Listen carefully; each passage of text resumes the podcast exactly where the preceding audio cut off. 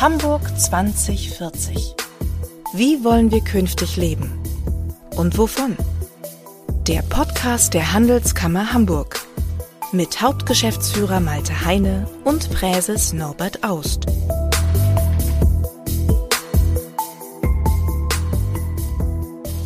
Ja, Malte, da hast du dir ja einen harten Brocken ausgesucht diesmal. Äh, Agnes Tjax, unseren Verkehrssenator, schätze ich ja sehr als Person, aber mit dem als Senator liegen wir ja, glaube ich, am meisten über Kreuz. Ja, wir haben das eine oder andere Thema, über das wir auch durchaus kontrovers äh, diskutieren müssen. Klar, die Mobilität der Zukunft ist ein Top-Thema für, für Hamburg und die Hamburger, Hamburger Wirtschaft. Und man kann über die Wege dorthin sicherlich auch gut, äh, gut, gut streiten und unterschiedliche Positionen vertreten. Aber wir haben eben auch kritische Themen angesprochen, wie die Ungleichheit Ungleichbehandlung von Unternehmern und Unternehmerinnen, die in Anwohnerparkzonen äh, eben nicht gleichberechtigt behandelt werden. Ja, das ist ja wichtig, dass äh, die Unternehmer und ich denke da auch besonders an die Handwerker ihre Kunden erreichen müssen und natürlich auch, dass sie Zugang haben müssen zu ihren eigenen Büros und zu ihrer eigenen Werkstatt. Ich glaube, da ist noch erheblicher Nachholbedarf. Ich hoffe, dass er das, dass ihr das angesprochen habt. Ja, das äh, war ein Signal, dass er das verstanden hat und auch pragmatische Lösungen für Unternehmen, die in Anwohnerparkzonen sind, versprochen hat. Und die anderen Themen, so wie Agnes Tjax, der Stausenator, habt ihr das auch behandelt? Oder das Thema Großprojekte, Kohlbrandbrücke, Hauptbahnhof, all diese ganzen Dinge, ähm, die sind ja sehr wichtig für uns und für allem für die Zukunft. Und ich habe das Gefühl, dass es da eine Koordinierung der verschiedenen Großprojekte so ein bisschen fehlt. Absolut. Und wir haben äh, diese Themen angerissen. Wir haben aber auch besprochen, was braucht es eigentlich für Innovationen und äh, technologische Seiten, um die Mobilitätswende dann auch voranzutreiben. Stichwort Antriebssysteme, autonome Mobilität. Was macht das mit unserer, äh, unserem Verkehr hier in der, in der Stadt? Spannende Diskussion. Und vielleicht noch so zwei, drei, drei Worte zur Agnes Terks als, als Person. Äh, er ist 41 Jahre alt, in Hamburg geboren, verheiratet und drei Kinder, ursprünglich mal auf Lehramt studiert und promoviert in Politikwissenschaft und jetzt seit 2011 Mitglied der Bürgerschaft und in verschiedenen Funktionen aktiv und jetzt seit dem 10. Juni 2020 leitet er als Verkehrssenator die neu geschaffene Behörde für Verkehr und Mobilitätswende im rot-grünen Senat. Ja, okay. Also, dann hören wir mal rein.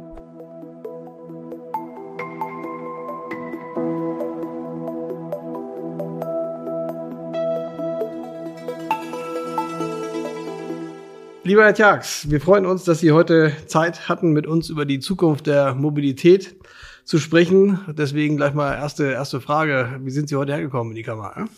Ja, moin Herr Heine. Ähm, ich bin hergekommen mit dem Fahrrad. Die Behörde liegt, weiß ich nicht, 700 Meter entfernt. Und insofern ist das das bequemste Verkehrsmittel. Es ist gutes Wetter, Sonnenschein. Immer mehr Leute wollen Fahrrad fahren. Ich mache es auch ab und zu. Insofern alles gut. Ich habe nichts anderes äh, erwartet. Ja. ja. also, insofern haben wir das Eis gebrochen. Aber Verkehr ist natürlich schon ein gewisses Reizthema in, in Hamburg. Das äh, kriegen wir auch in der Handelskammer viel mit, treibt viele Leute um. Ich denke, Sie, Sie kriegen das auch äh, häufig mit und sind durchaus wahrscheinlich auch im Zentrum von, von Diskussionen die da so ab und zu dann äh, stattfinden. Alle haben eine Meinung und es gibt hitzige Diskussionen. Ne? Ähm, wie ist das für Sie? Ich meine, was sind Ihre Ziele? Wie gehen Sie damit um, wenn Widerspruch äh, dann, dann kommt? Sie haben ja auch ich meine, eine klare, klare Agenda und äh, die gefällt nicht jedem. Was macht das mit Ihnen? Ne? Naja, zunächst einmal ist das so, wir sind ja ungefähr 1,9 Millionen Menschen in unserer wunderbaren Stadt und mhm. ähm, die treten jeden Morgen vor die Tür und ähm, treffen eine Mobilitätsentscheidung. Und das Wichtigste ist, was man wissen muss, Mobilität hat ganz viel mit Routine zu tun. Also so wie ich mich mhm. gestern bewegt habe, bewege ich mich auch morgen und übermorgen. Das möge jeder mal in seinen eigenen Wegen prüfen. Fast kein Mensch hat äh, tausend verschiedene Wege, sondern sie haben Wohnort, sie arbeiten in der Kammer. Jetzt fragen sie mal, wo sie so hin und her fahren und ob sie wahrscheinlich äh, jedes, jeden Tag ein ähnliches Verkehrsmittel nehmen und das äh, ist zutreffend. Das ist auch zutreffend, genau. Ja. Und das ist übrigens seit dem Mittelalter ähnlich. So, mhm. also das mhm. ist, äh, das hat sich, der Mensch hat sich nicht verändert. Und es ist ein bisschen so, und das ist auch die Herausforderung, dass man diese Routinen ähm, verändert. Mhm. Und das ist auch das, was äh, Menschen häufig am ersten Moment so ein bisschen äh, diesen diesen, naja, ich will Widerstand äh, auch auslösen mhm. lässt, weil wir müssen diese Routinen ändern und zwar aus mehreren Gründen. Der erste Grund ist, ähm, wir wollen, dass unsere Stadt ähm, mobil bleibt und mhm. ähm, vielleicht auch mobiler wird. Und in einer wachsenden Stadt mit mehr Menschen und wir bauen jedes Jahr 10.000 Wohnungen, das macht 15.000 mehr Einwohner. Äh, wir haben jetzt alleine durch die Krieg in der Ukraine sehr viele neue Mitbürgerinnen und Mitbürger mhm. bekommen. Und das wird sich entwickeln. Und das bedeutet, wenn Sie auf derselben Verkehrsfläche mehr Menschen mobil halten wollen, braucht, muss der Einzelne eigentlich weniger Fläche einnehmen. Und das ist das Thema der Mobilitätswende. Das bedeutet, dass wenn Sie möglichst viele Menschen aus Fahrrad und in Bus und Bahn kriegen, haben Sie natürlich auch freiere Straßen für diejenigen, die auch noch Auto fahren müssen oder auch Auto fahren wollen. Deswegen sind die Städte, in denen die Mobilitätswende besonders stark vorangetrieben worden ist, sind übrigens auch Städte in der Regel mit einem guten Verkehrsfluss. Mhm. Das zweite Thema ist, wir haben das Megathema Klimaschutz im Schlepptau, die Themen Emissionsschutz, Lärm, Luftemission. Ähm, wir haben das Thema, dass wir eine schönere Stadt bauen wollen und das wird nur mit mehreren Hebeln gehen. Der erste Hebel ist die Antriebswende. Wir brauchen einfach viel mehr E-Autos. Wir brauchen auch einen äh, emissionsfreie LKWs, ein sehr großes Thema, was auch sehr unterschätzt wird. Wir brauchen auch ein bisschen weniger Autoverkehr, um die Klimaziele zu erreichen. Das auch relativ schnell, weil der, die Zeit läuft uns ein bisschen davon. Und das dritte große Thema ist, ähm, wir müssen die Infrastruktur sanieren. Ich bin Infrastruktursenator der Stadt und das bedeutet, wenn wir die Erkenntnis haben, dass viele unserer Elbquerungen kaputt sind, müssen wir darüber reden, wie wir sie sanieren wollen, wie wir sie auch verbessern wollen, wie wir mhm. mehr Verkehr darüber haben wollen. Und das ist ein essentielles Thema und ähm, es wird in Hamburg ähm, über das Thema Baustellen häufig, häufig in einer Defizitorientierung äh, gesprochen, was ich verstehen kann. Aber umgekehrt sind Baustellen auch die Investition in die Zukunft einer Stadt. Mhm. Ja, das sind ja so zwei, zwei Aspekte. Der eine Aspekt ist äh, sozusagen die persönliche, die, ich sag mal, die Arbeitskräfte, Mobilität, so dass die, die Bürgerinnen und Bürger dieser Stadt äh, mobil sein wollen. Das andere ist, geht ja auch schon Richtung stark Richtung Wirtschaftsverkehr. Mhm. Aber ich würde das gerne so ein bisschen beides nochmal noch mal beleuchten. Dazu diesen ersten Aspekt. Ich glaube, da fühlt sich, fühlen sich eine ganze Menge Leute wahrscheinlich ertappt. Ja, man hat gewisse äh, Mobilitätsroutinen und äh, die hat man und boah, die jetzt zu ändern, ist vielleicht auch ein bisschen unbequem oder kann man sich noch gar nicht so richtig vorstellen. Das heißt, es gibt auch viel, viel um Erfahrung, äh, die man damit sammeln muss. Aber ich sag mal so, das ist ja vielleicht auch, die Emotion kommt ja eben auch daher, dass Leute sich relativ ungern vorschreiben lassen ne? und äh, relativ ungern sozusagen diese Gewohnheiten ändern. Wie, wie, wie überzeugen Sie im Einzelgespräch? Was sind so da Ihre, Ihre Argumente oder Ihre, Ihr Patentrezept, um die Emotionen dann auch äh, in den Griff zu kriegen? Ja?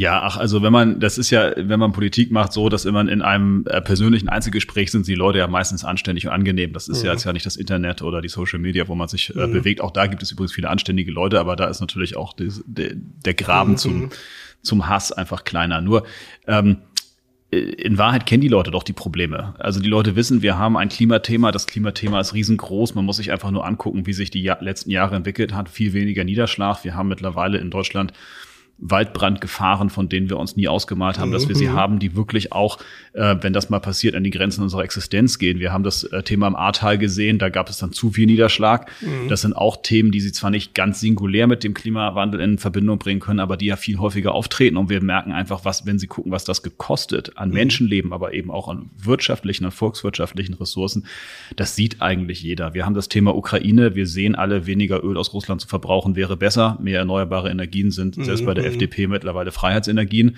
Ähm, und insofern ähm, ist das ein Thema, was man aufgreifen muss. Und die Leute haben häufig, sind auch gar nicht so schwarz-weiß, sondern sie haben natürlich Themen. Also nehmen wir mal beispielsweise Thema Fahrrad, um das noch einmal mhm. hier kurz abzuschließen. 50 Prozent der Radfahrer in Hamburg finden das in Ordnung, wie man hier Radfahren kann. Mhm. 50 Prozent derjenigen, die überhaupt Rad fahren, das sind 80 Prozent der Menschen, ähm, finden, fühlen sich aber auch unsicher auf unseren Wegen. Und wenn sie jetzt wollen, dass sie, äh, dass diese Menschen Radfahren können, müssen sie Wege bauen, auf denen sich diese Menschen wohlfühlen. Mhm. Und das bedeutet, man muss sie vom Autoverkehr trennen. Und das Überraschende ist übrigens, Autofahrer wollen auch gerne getrennt von Radfahrern fahren. Und insofern machen wir das jetzt.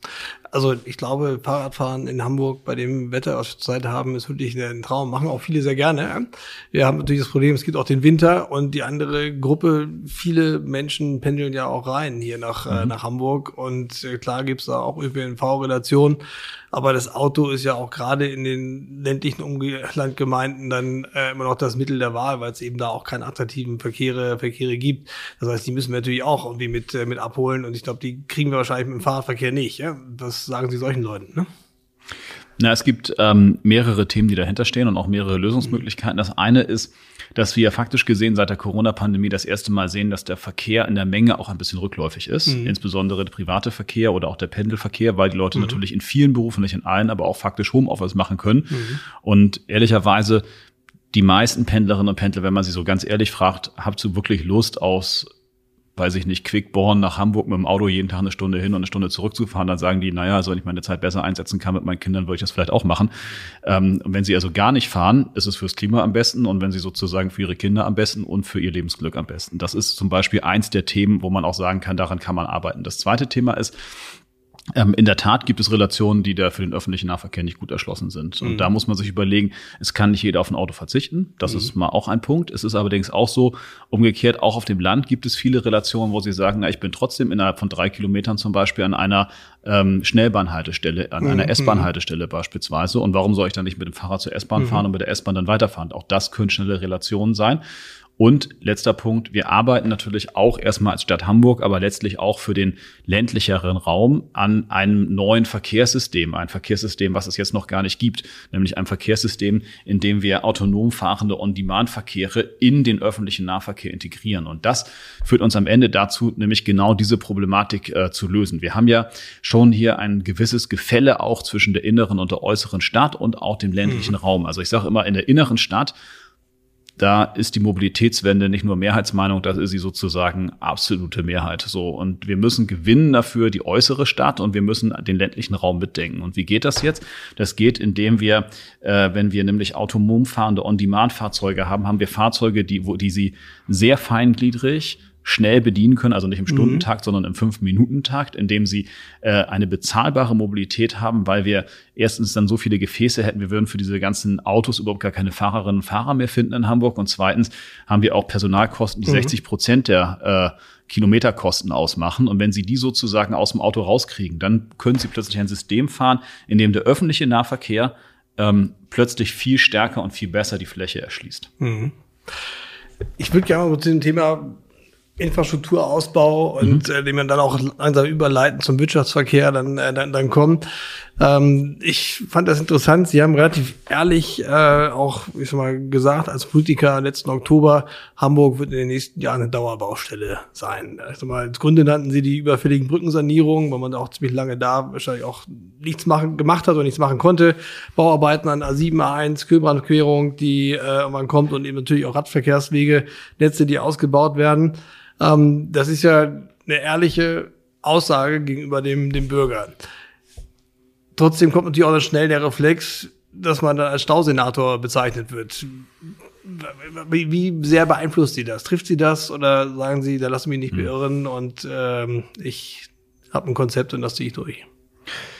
Naja, erstmal muss man sagen, ich möchte nicht, dass Leute im Stau stehen um das einmal klar auch zu sagen, sondern ich möchte, dass Leute äh, gut von A nach äh, B kommen. Das mhm. zweite Thema ist, ähm, dass wenn wir jetzt mal versuchen, den Stau zu objektivieren, was nicht so einfach ist, weil wenn man hinter der Windschutzscheibe sitzt und man kommt nicht voran, dann denkt man nicht so über objektive Fragen nach. Dann kann man aber Folgendes sagen. Wir haben, äh, es gibt den weltweit mhm. größten Mobilitäts Datenanbieter, der erhebt sozusagen solche na, letztlich Staudaten auch für die Städte der Welt. Und für mhm. Deutschland kann man feststellen, am meisten stehen sie in München im Stau, nämlich 79 Stunden im letzten Jahr.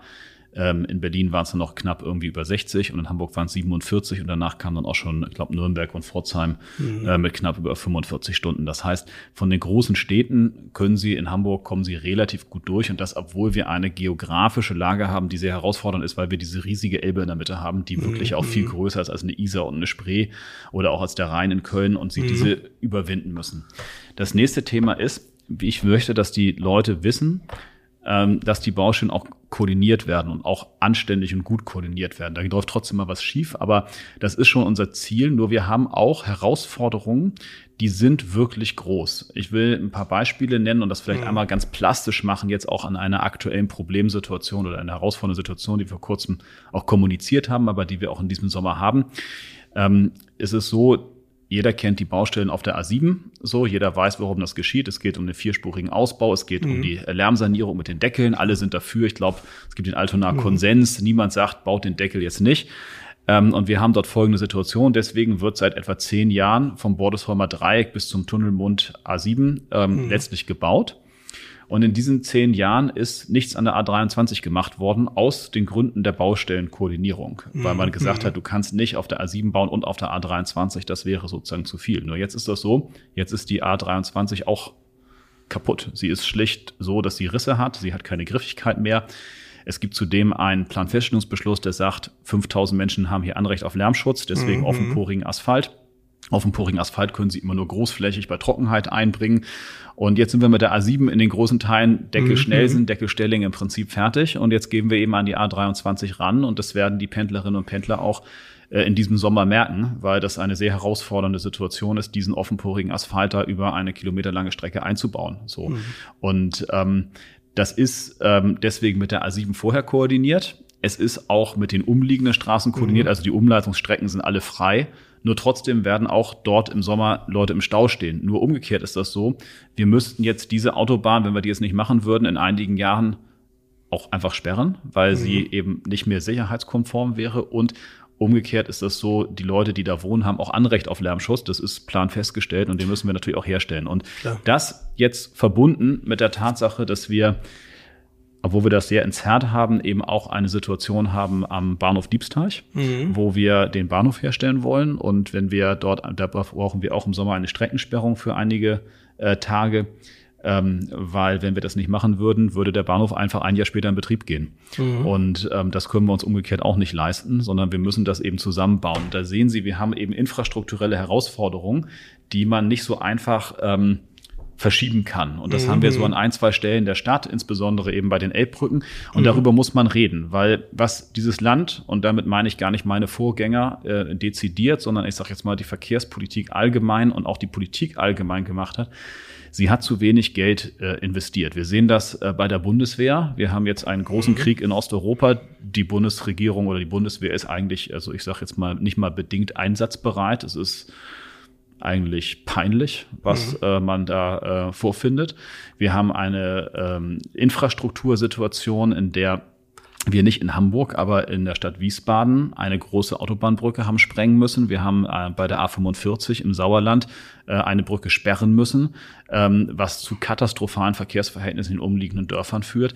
Ähm, und das ist so, dass das an vielen Autobahnbrücken in Deutschland genau. sehr herausfordernd ist. Gilt für die Eisenbahn übrigens auch. Bei uns aber auch, ich sag mal, Köbernquerung, Köbernbrücke ist auch nicht mehr im besten Zustand. Auch da brauchen wir einen Ersatz. Ja, das ist natürlich jetzt im, im Hafen und dann nochmal ein Sonder, Sonderfall. Aber ich sag mal, das ist ein, für uns als in der Wirtschaft natürlich ein extrem entscheidendes äh, Thema. Ich glaube, äh, es gibt auch in der, in der Hamburger Wirtschaft gibt es eine extrem große Bereitschaft für eine Mobilitätswende. Da wird ganz viel äh, mhm. ausprobiert. Wenn ich mir den Hafen mal anschaue, unser äh, strategischer Vorteil im Hafen gegenüber anderen Häfen ist eben, weil wir der größte Bahnhafen sind. Weil wir genau. den höchsten Anteil im Hinterlandverkehr. So. Und wachsen vor allen Dingen in dieser wachsen. Situation. Auch sehr genau. gut. Und das ist natürlich eigentlich so, ich glaube, es wird äh, wenig Unternehmen im Hafen, die sagen, wunderbar, äh, wir wollen sozusagen diesen Anteil auch dann weiter, weiter steigern. Aber wir haben ja schon ein Güterverkehrsaufkommen, was, was wächst. Und schaffen wir es überhaupt sozusagen den, ähm, den Schienen also die, die Infrastruktur, den Bedarf, den wir haben, weiter äh, so, so schnell auszubauen, wie auch der Bedarf dafür wächst. Insbesondere, wenn wir auch natürlich andere Stausituationen schaffen äh, und sozusagen der, der Güterverkehr per LKW äh, auch nicht mehr so, so, so möglich ist, ja, wegen mhm. der vielen Staus, die wir haben. Und diesmal im Stau stehen ist natürlich auch das Klima ineffizienteste, was man sich vorstellen kann. Ja, also insofern haben wir auch einen Infrastrukturausbaubedarf wir haben das Thema Planungsrecht äh, da mhm. als äh, großen, große Bremse identifiziert mhm. und die Koalition in Berlin hat sich ja auch darauf verständigt, ich glaube innerhalb eines Jahres äh, die Planungszeiten für Infrastrukturprojekte zu halbieren. Das ist ein hehres, hehres Anliegen, aber ein halbes Jahr ist schon, schon um. Was können Sie uns da in dem Kontext äh, sagen? Hm?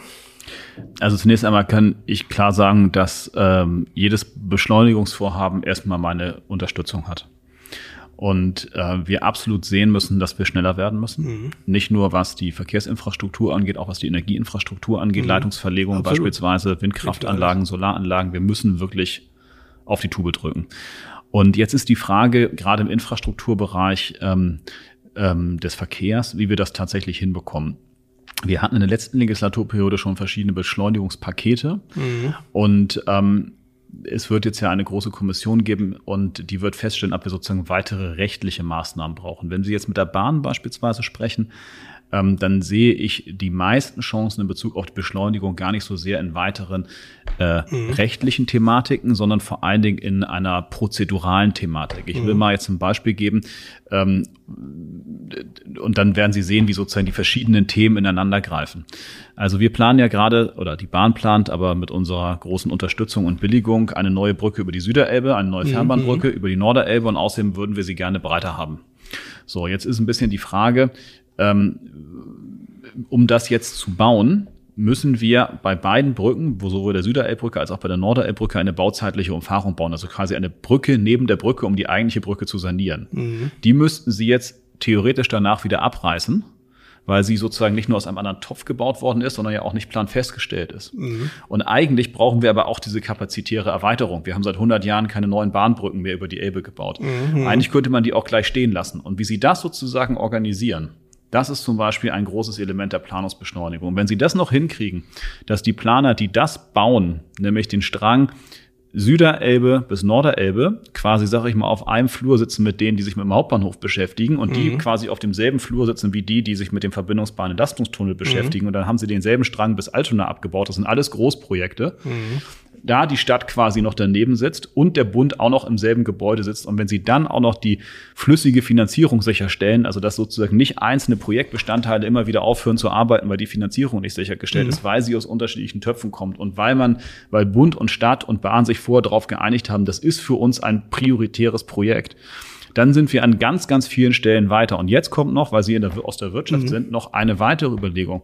Das dürfen Sie rechtlich momentan noch nicht als Deutsche Bahn, mhm. aber mhm. es wäre bei diesen Großprojekten sehr wichtig, dass beispielsweise ähm, die ähm, großen Bauunternehmen, die möglicherweise in Frage kommen, würden dafür diesen Auftrag zu nehmen, beispielsweise ab Leistungsphase 3 oder ab Leistungsphase 4 quasi mitplanen mhm, können, mhm. weil die nämlich ja häufig viel versierter sind im Bau von äh, entsprechenden Tunneln. Meine, wer baut in Hamburg in den letzten Jahren schon mal einen Tunnel? Ein bisschen U-Bahn bauen wir da. Aber das heißt, die können uns viel besser erklären, was wir eigentlich tatsächlich beachten müssen. Und wenn mhm. sie dann in ein Verfahren kommen, wo sie am Ende, das ist in Deutschland rechtlich noch nicht möglich, insofern da brauchen wir auch Rechtsänderung, dazu kommen, dass wir sagen, es zählt hier nicht der niedrigste Preis und wir sitzen am Ende in so einer Elbphilharmonie-Situation, dass wir uns die ganze Zeit mit Nachträgen mhm. rumarbeiten, sondern es zählt zum Beispiel, wir reden über einen dann echten Festpreis, aber über die schnellste Bausituation, dass ein Unternehmen auch die Möglichkeit hat, mhm. zum Beispiel mehr zu verdienen, wenn es schneller baut.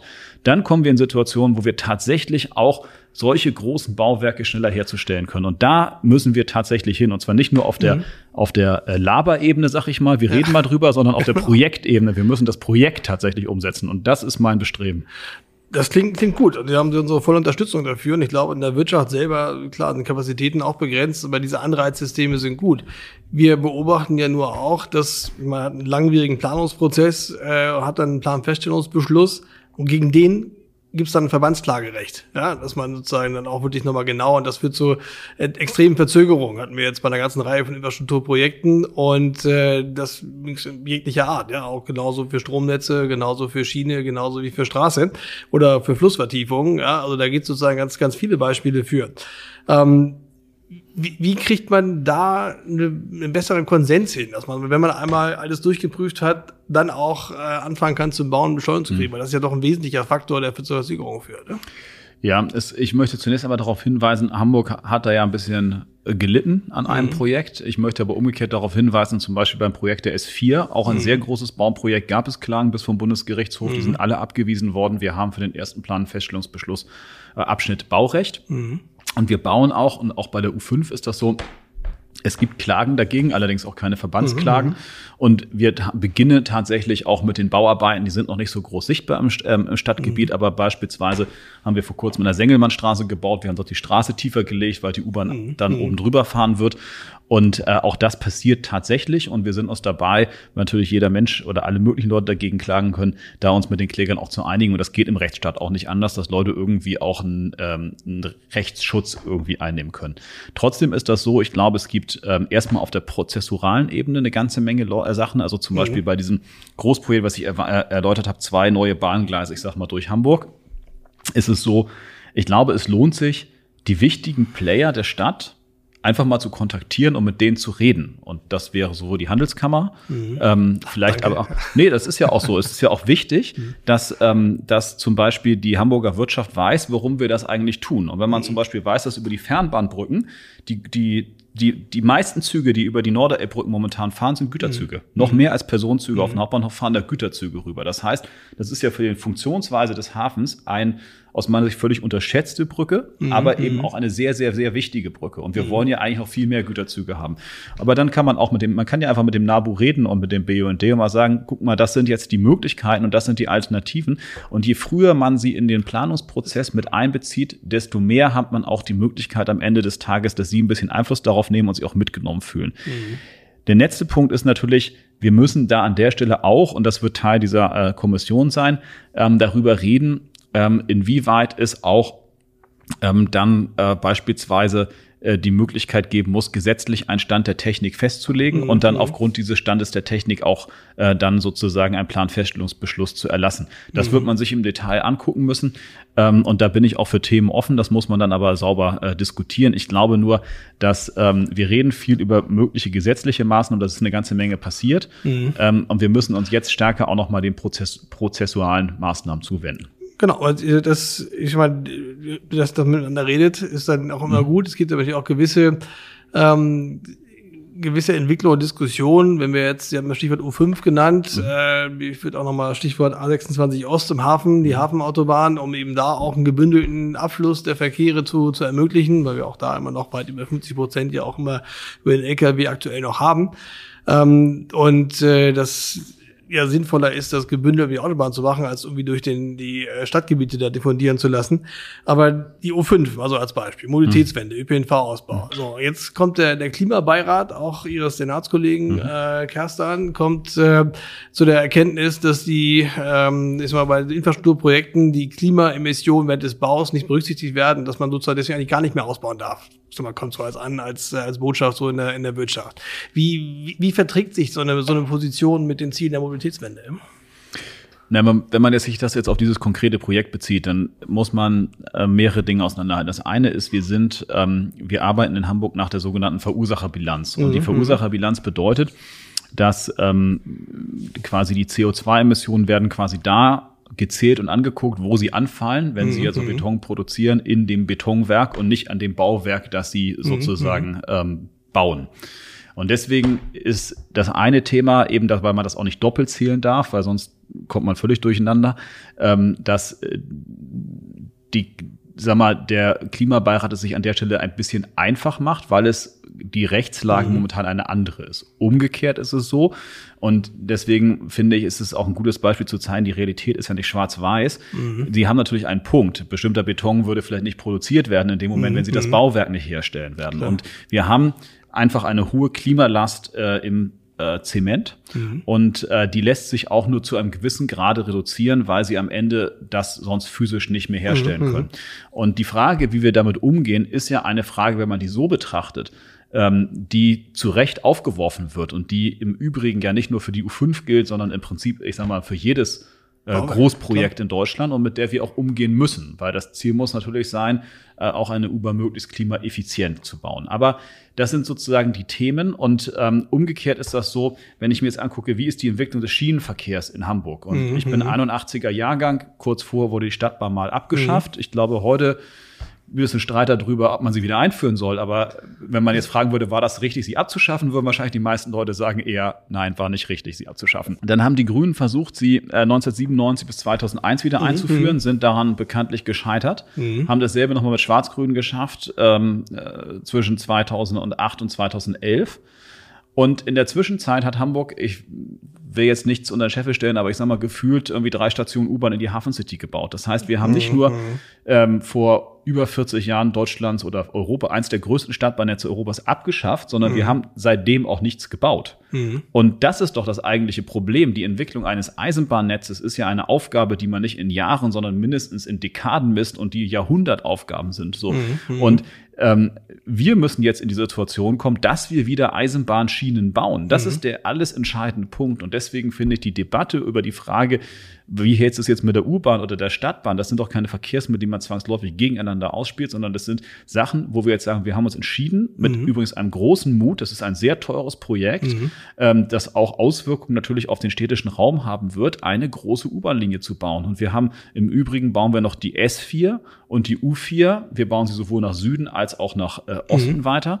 Wir haben uns jetzt vorgenommen, breitere Elbbrücken zu bauen für die Eisenbahn, mhm. ein Verbindungsbahn-Entlastungstunnel. Wir prüfen daran gerade, was kann man eventuell auf der ähm, Güterumgehungsbahn machen. Und das sind alles große Themen. Und es geht jetzt darum, diese Themen so in eine Linie und eine Richtung zu bringen, dass wir tatsächlich am Ende mhm. Schienen haben, auf denen Menschen befördert werden können, weil von Plänen wird keiner befördert. Und das ist das, was wir die letzten 40 Jahre in Hamburg nicht so richtig gut hingekriegt haben wir gucken ja gerne nach vorne. Ja?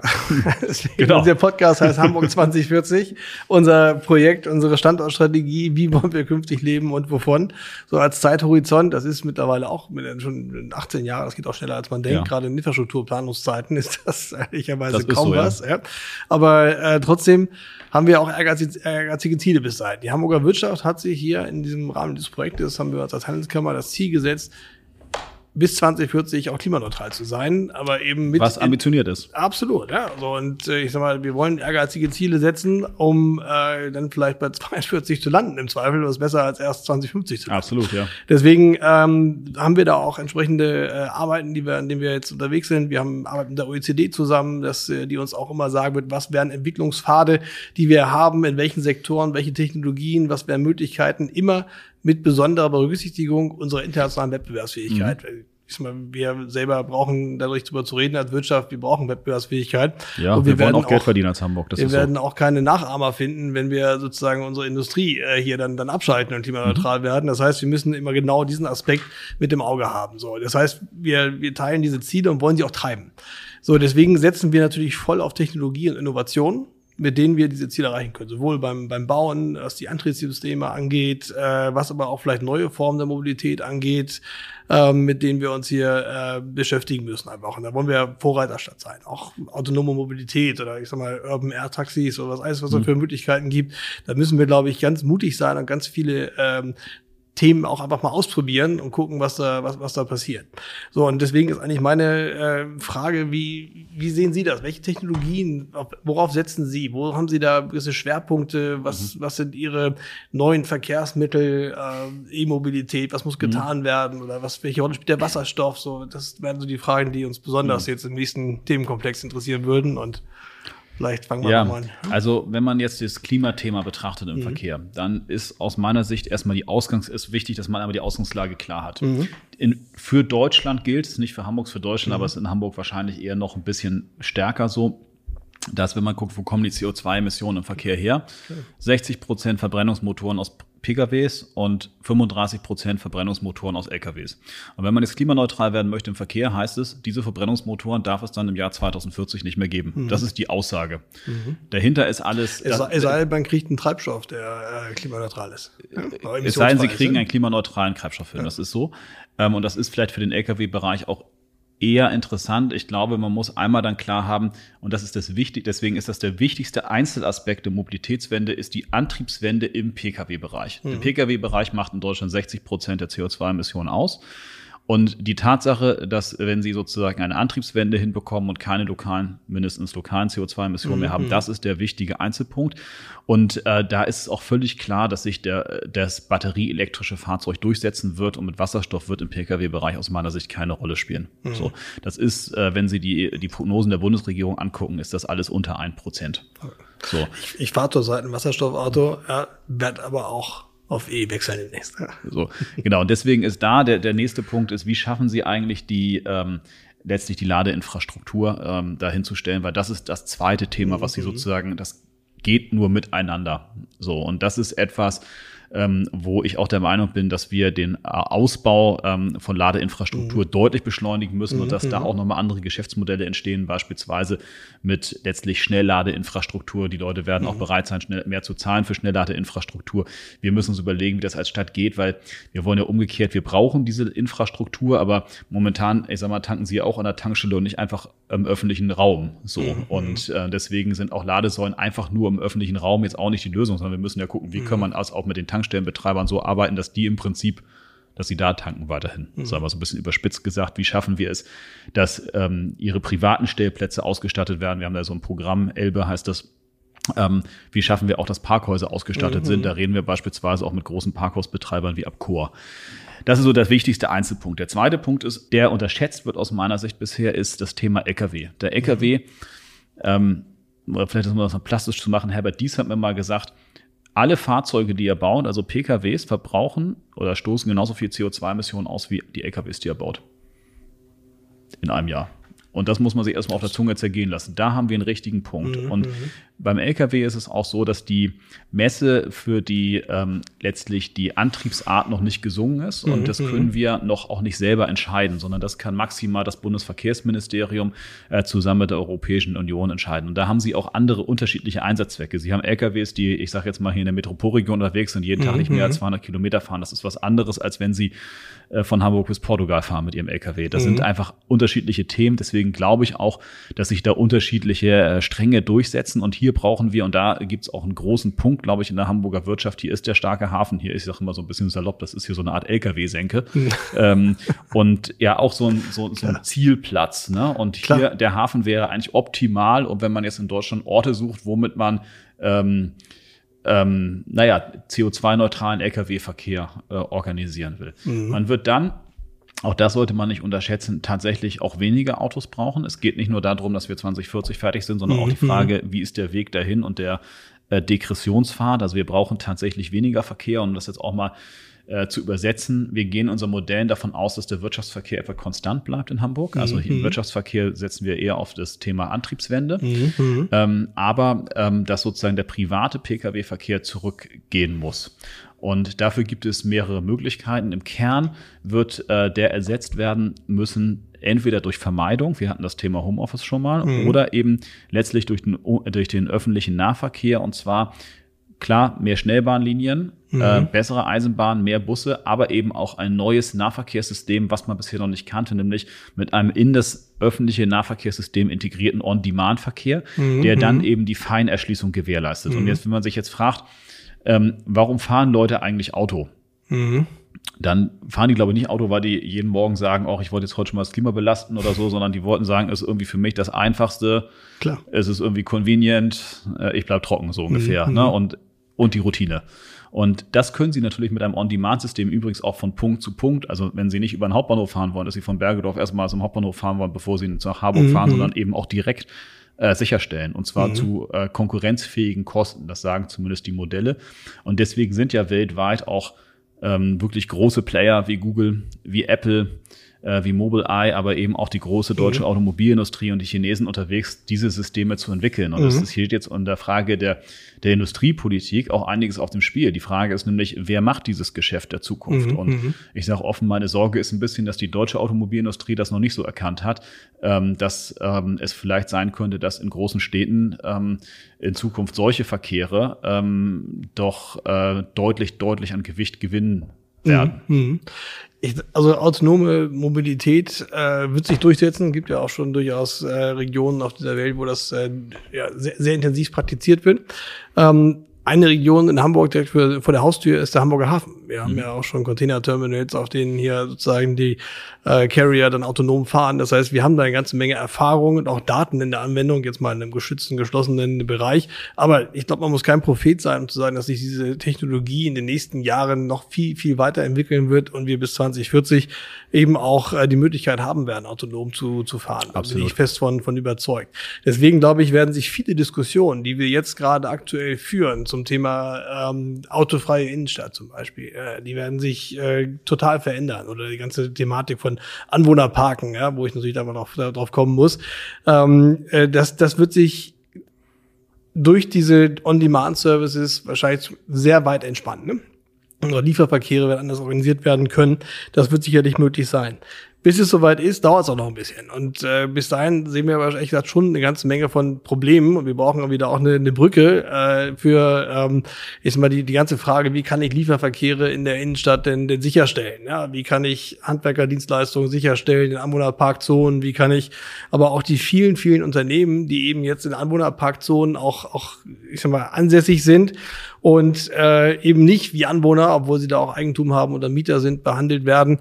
Ähm, wie können wir denen helfen, damit die ihren Geschäftsbetrieb weiter äh, aufrechterhalten können ne? und auch die Mitarbeiter da hin und her fahren können. Ja, vielleicht bevor ich zu den Anwohnerparkzonen komme, noch mal eine Bemerkung mhm. zu dem ersten Thema. Dass, mhm. ähm, ich, wir werden in Hamburg in einem im öffentlichen Verkehr mhm. ähm, autonom fahrende Fahrzeuge bis zum Jahr 2025 mhm. erleben.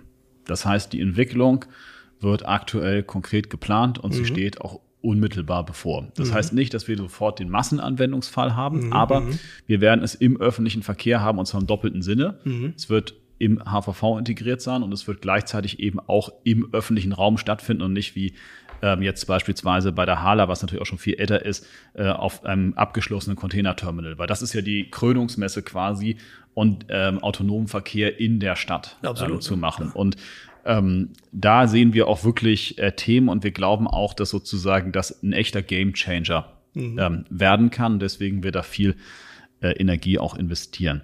In Bezug auf die Anwohnerparkgebiete ist es so, dass zunächst einmal wir natürlich ein, äh, erstmal die grundsätzliche Situation haben, das ist in der Straßenverkehrsordnung festgelegt. Mhm. Sie dürfen oder wir dürfen Anwohnerparkgebiete nur da überhaupt einrichten, wo mhm. wir einen sogenannten hohen Parkdruck haben. Das mhm. heißt auf gut Deutsch, es gibt mehr Autos als Parkplätze. Mhm. Und äh, deswegen eine sehr, sehr hohe Auslastung des Parkraums. Das ist der Grund, weswegen man grundsätzlich Anwohnerparken einführt. Und da wir nun in Hamburg sehr viele Autos haben und mhm. wir eine große Stadt sind, ähm, gibt es das in einigen Orten der Stadt. Und das mhm. weiß, glaube ich, auch jeder, das kennt auch jeder, dass es so mhm. ist. Also da muss man ja auch kein Prophet sein. Und die äh, an der Stelle machen wir das dann, fragen auch die Bewohnerinnen und Bewohner, wollen wir das? Es gibt bisher sehr überwältigend positive Rückmeldungen dazu. Also im Schnitt mhm. sind wir bei 73 mhm. Prozent Zustimmung ähm, zu den Einrichtungen von Anwohnerparkgebieten. Ähm, und es ist dann so, dass wir dann gucken müssen, weil das auch in der Straßenverkehrsordnung äh, in Deutschland festgelegt ist, wie gehen wir, und dann sind wir bei Ihrem Thema mit den Gewerbetreibenden im Konkreten um, weil nämlich wir dürfen, und das ist bundesweit einheitlich geregelt, nur Gewerbetreibende äh, nur Anwohnerinnen und Anwohner privilegieren und alle anderen dürfen wir erst, müssen wir erstmal sozusagen quasi davon ausschließen. Und das, was wir wollen, ist, dass wir quasi gerade für die Gewerbetreibenden ähm, relativ großzügige soweit es eben geht, Ausnahmegenehmigungen machen, die wir dann auch in einem digitalen Verfahren niederlegen, dass man mhm. sozusagen mhm. auch das betrifft insbesondere auch Handwerkerinnen und Handwerker, ähm, dort einfach Ausnahmegenehmigung mhm. bekommen kann, mhm. dass man beispielsweise ein Kundenkonto hat beim LBV, das man immer eingerichtet hat, wo man relativ zeitnah dann auch die Genehmigung bekommt und das klappt äh, sozusagen für jetzt Einfahrten beispielsweise in Gebiete mhm. im Prinzip auch mit 99 Prozent der Fälle. Dort, wo das ein bisschen herausfordernder ist, wenn Sie Parken am Betriebssitz haben. Mhm. Ich weiß nicht, wie weit wir ins Detail gehen sollen, aber. Ja, aber ich, ich vielleicht noch mal so ein bisschen auf den nächsten ja. Punkt so ein bisschen rein. Es gäbe ja schon die Möglichkeit, da Ausnahmegenehmigungen zu, zu erteilen. Hören wir eher, dass es ein bisschen restriktiv gehandhabt wird. Und wir sehen eben schon eine Ungleichbehandlung. Viele Betriebe, gerade in diesen Anwohnerparkgebieten, sind eben auch kleine äh, Handelsgeschäfte. Es ist Gastronomie, Cafés, äh, die dabei sind. Also auch alles Unternehmen, die dazu beitragen zu einer lebendigen, attraktiven äh, Quartiersentwicklung. Und äh, das ist natürlich irgendwie auch ein, auch ein Asset. Die kriegen da schon massive Probleme mit. Ja? Und äh, ich sag mal so, das wäre so durchaus ein Appell. Ich wollte nicht so ins Detail gehen, da vielleicht etwas großzügiger und schneller auch dann zu agieren und vielleicht auch die, die Kosten für diese Antragsverfahren zu minimieren. Aber das löst natürlich die, das Problem nicht. Und Sie haben es angesprochen, es gibt die Straßenverkehrsordnung mit äh, dem Ansatz, dass man eben sozusagen dann die Anwohner äh, da eben auch äh, mit ins äh, dann den Parkausweis kriegen können. Aber die Bundesregierung hat ja angekündigt, die Straßenverkehrsordnung sich einmal anzuschauen. Ja, und äh, können Sie uns Hoffnung machen, dass sich der Hamburger Senat einsetzt für eine Reform der Straßenverkehrsordnung, die die Ungleichbehandlung zwischen Privatpersonen und Unternehmen, die in diesen Quartieren dann eben ansässig sind, ähm, dann, dann auch aufzuheben, indem man dieses, ist mal vom Anwohnerparken zum Anliegerparken auch weiterentwickelt. Ne? Also wir werden uns auf jeden Fall dafür einsetzen, diese Ausnahmegenehmigungen leichter und besser handhaben zu können. So, das kann ich in diesem Prozess zusagen. Ähm, allerdings sind wir eben auch nur eins von 16 Bundesländern, was sich sozusagen in diesem Bereich ähm, bewegt. Und das ist eine, ich glaube, das ist ein Prozess, mhm. ähm, wo sich alle Seiten ein bisschen aufeinander äh, zubewegen äh, müssen. Wir, wenn wir ein neues Bewohnerparkgebiet einrichten, dann sprechen wir auch immer mit den beiden Kammern vorher. Wir sprechen auch häufig übrigens mit größeren Unternehmen, mhm. ähm, auch immer selbstständig und gucken sozusagen, wie kann man, was kann man tun an den verschiedenen Stellen. Ähm, es wird niemals zu jedermanns voller Zufriedenheit gehen, weil sozusagen es auch so ist, dass sich ja was verändert. Und wie gesagt, wir waren wieder beim Thema Routine. Wenn sich etwas verändert, bedeutet es eben auch, dass Leute ihre Routine zum Teil eben verändern müssen. Ähm, aber umgekehrt möchte ich auch einmal dafür werben, es gibt in Deutschland oder nicht in Deutschland, in diesem Fall ist das jetzt Wien äh, beispielsweise. Wien hat mhm. äh, mhm. mittlerweile in der gesamten Stadt, das ist in Deutschland rechtlich gar nicht möglich, weil wie gesagt, sie dürfen Bewohnerparken nur da einführen, wo es überhaupt einen hohen Parkdruck gibt. Mhm. Und den gibt es jetzt gar nicht im ganzen Stadtgebiet in Hamburg und zwar mit Abstand nicht im ganzen Stadtgebiet. Ähm, in der ganzen Stadt, also in der Gesamtstadt Wien, die im Übrigen etwas größer mhm. ist sogar als die Stadt Hamburg mittlerweile an Einwohnern, ähm, Bewohnerparken und sie funktioniert mhm. auch und sie funktioniert sogar relativ gut und mhm. sie hat auch den großen ersten Bezirk haben sie mhm. ähm, große Fußgängerzonen Klar. und die deswegen belebt sind, weil sie Fußgängerzonen sind. Das bedeutet, ähm, ähm, ich glaube, es ist eben auch ein Prozess und wo Klar. die, wo wir unseren Teil zu beitragen müssen und da sage ich kann ich hier auch zusagen, wir sind auch gewillt, diesen Teil dabei zu tragen und auch mhm. in die mhm. Kommunikation zu gehen. Ähm, aber umgekehrt gibt es eben auch Grenzen dessen, was geht. Und darüber muss man dann eben immer wieder auch im Einzelfall reden. Also das Schöne an diesem Podcast ist, dass wir äh, das Thema nur anschneiden müssen, ja, und die Problemlagen aufzeigen, die es da gibt. Da gibt es natürlich nochmal auch von uns äh, gewisse Antworten dann drauf, die ich an dieser Stelle aber auch nicht, nicht, es wird jetzt zu weit führen, das zu machen. Ich glaube, äh, wichtig ist, dass wir da irgendwie auch gemeinsam versuchen, den, den Willen zu haben, Lösungen zu finden, weil das genau. ist schon eine große Belastung für viele kleine äh, Betriebe. Ich würde gerne jetzt nochmal so zum, zum Abschluss äh, noch die, äh, ja, so ein bisschen in die Zukunft nochmal noch mal schauen. Wir machen auch äh, gemeinsam mit Ihrer Unterstützung äh, das Mobilitätsfestival Hey Hamburg hier in, in, der, in der Handelskammer und versuchen eben auch neue Formen von Mobilität hier ähm, mal näher zu bringen, zu erklären, Potenziale aufzuzeigen, auch ein bisschen greifbar zu machen und äh, da eben vielleicht auch die eine oder andere Angst vor autonomer Mobilität oder diesen Dingen, die da kommen, mit zu, mitzunehmen. Erstmal vielen Dank für Unterstützung an dieser, an dieser Stelle äh, dafür. Ja, und, äh, ich freue mich ja, dass die Kammer das Festival äh, organisiert. Auch, äh, danke. Ja, ja wirklich. Das, aber finde ich wirklich, wirklich gut. Deswegen meine Abschlussfrage. Also mein, meine Idee ist für 2040 auch immer noch das Thema Urban Air Mobility, also Flugtaxis. Ja? Äh, gehen in Paris in 2024 anlässlich der Olympischen Spiele eine Relation an Start. Singapur macht das, glaube ich, in, in, im nächsten Jahr schon und sowas. Wann fliegen Flugtaxis in Hamburg?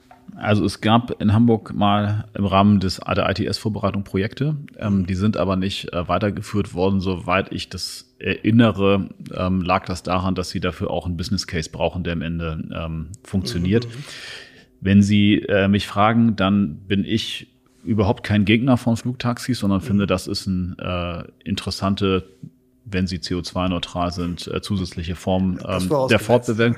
Ja, das ist ja auch so, nur ähm, wovor, wovor ich ein wenig warnen möchte, ist, ähm, das ist am Ende nicht die Lösung unserer Verkehrsprobleme, weil sie werden, ähm, selbst wenn sie das in ähm, größerer Stückzahl einsetzen werden, haben sie dann, weiß ich nicht, sechs Personen, die in so einem Velocopter fliegen. Vielleicht sind es auch nur vier im Schnitt, die dann tatsächlich damit fliegen. Dann haben sie da irgendwie zehn im Einsatz. Dann können sie mal ausrechnen, wie viele Autos sie da ersetzen können. Das ist nicht am Ende des Tages, dass sie die, äh, mhm. die, Bo die Verkehrsprobleme am Boden durch Luft lösen, sondern äh, die müssen wir anders lösen. Und deswegen, das ist sozusagen so eine Art ähm, zusätzliche und ich will auch nicht sagen uninteressante Idee, aber ähm, wenn Sie mich jetzt fragen, was der Gamechanger ist, dann ist es die Frage des äh, Auto der autonomen Mobilität im semi-öffentlichen Nahverkehr, im öffentlichen Nahverkehr. Mhm. Ähm, es wird sich auch erst da durchsetzen, weil diese Autos werden am Anfang sehr, sehr teuer sein.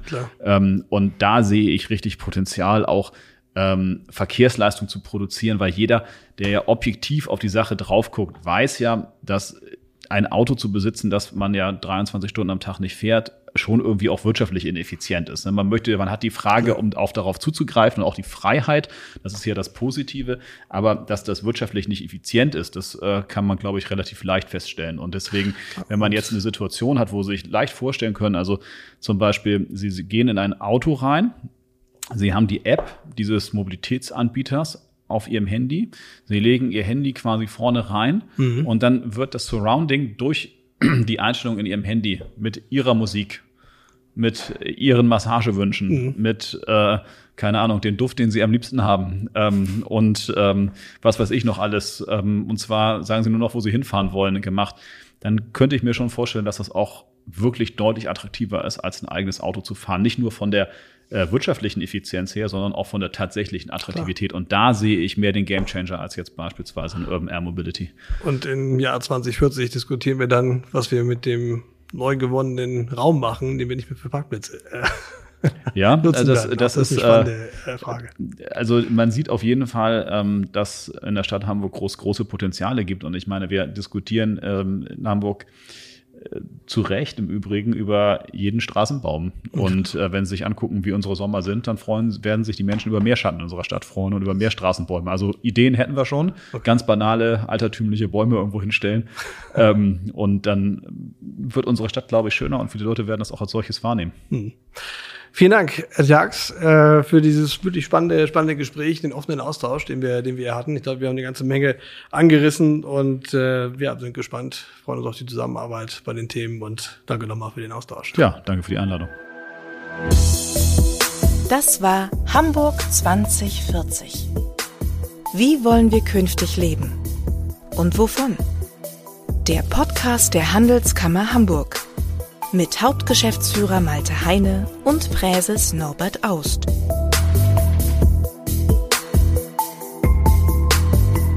Wenn Sie diesen Podcast regelmäßig hören wollen, dann abonnieren Sie ihn einfach in Ihrer Podcast-App.